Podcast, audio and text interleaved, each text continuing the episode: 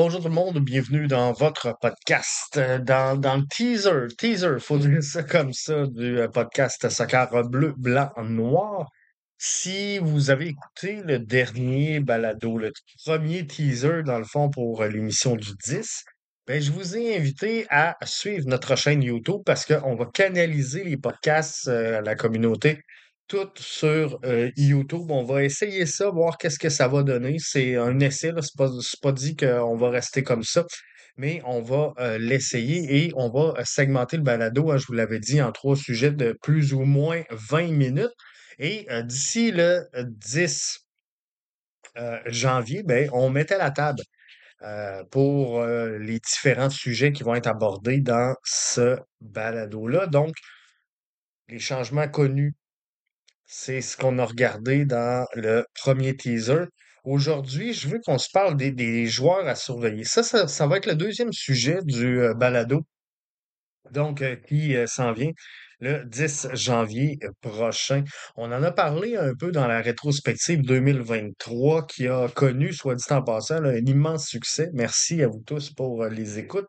Mais j'en ai discuté avec Mathieu. On disait que malgré là, qu'on on pouvait regarder 2023 d'un œil négatif. Il, y a quand même des choses euh, intéressantes qui sont arrivées, qu'il faut regarder. Et euh, il y aura des joueurs à surveiller hein. en euh, 2024. Ça va être important de, voir la progression, entre autres, de euh, Gabriele Corbeau, euh, qui euh, pourrait donc euh, devenir le- un des visages importants. S'il réussit à s'imposer, Gabriele Corbeau, en 2024, pourrait devenir un des euh, visages importants de cette concession-là, tout euh, comme Nathan Saliba et euh, Jonathan Sirois, bien sûr. On sait que le CF Montréal va nous annoncer d'ici le début de la saison un deuxième gardien suite au départ de James Pantemis, mais la porte, elle est ouverte à ce que Jonathan Sirois euh, demeure. Maintenant, c'est à lui de démontrer que la saison 2023, c'était pas un feu de paille. Euh, il a connu du succès, euh, forteresse hein, au euh, Stade Saputo. On, lui en doit quelques-unes là-dessus. Mais quoi qu'il en soit, c'est pour moi là, les trois principaux joueurs à surveiller dans ce qui était très positif des performances qu'on pouvait observer sur le terrain lors de la saison 2023. Euh, surveiller également, est-ce que Mathieu Chouanière pourra construire sur le, le- poste lune de miel avec Hernan Lozada? On va appeler ça comme ça. Mais on sait que euh, Mathieu Chouanière a euh, très bien évolué sous la gouverne d'Hernan Lozada. On sait que le CF Montréal va nommer éventuellement, avant le début de la saison 2024, un, euh, un entraîneur-chef. Ça s'en vient, faites-vous-en pas. Euh, le camp d'entraînement débute bientôt. Tony Marinaro nous disait que le 13-14, je pense, c'est les tests physiques, le 15, direction Arizona. Donc, euh, on devrait avoir un entraîneur, là, si c'est pas cette semaine ou plus tard la semaine prochaine, on n'aura pas vraiment le choix. Mais on, va s'en parler de toute façon dans le balado si on le sait.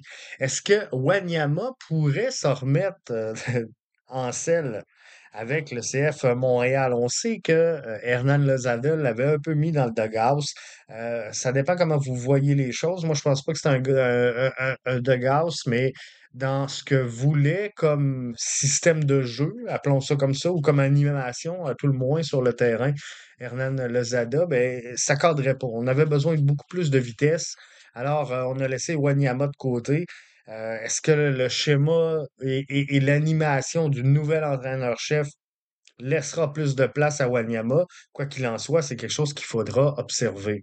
Et euh, je sais que les fans seront pas très patients, donc il va falloir regarder si Shinonzo Fort pourra exploser. Est-ce que Sunusi Ibrahim pourra exploser? On a vu des belles choses en fin de saison hein, du côté de Sunusi Ibrahim. Euh, ça pourrait être une révélation en 2024.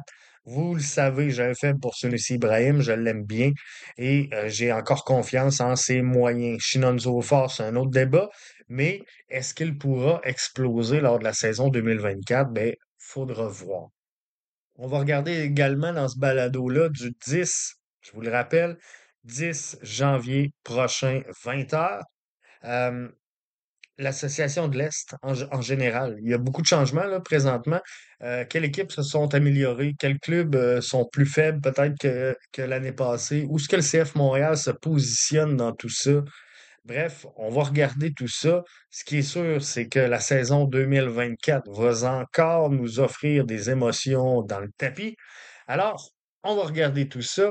Et si c'est pas fait, je vous l'ai dit, on canalise tout ça sur la chaîne YouTube BBN Media.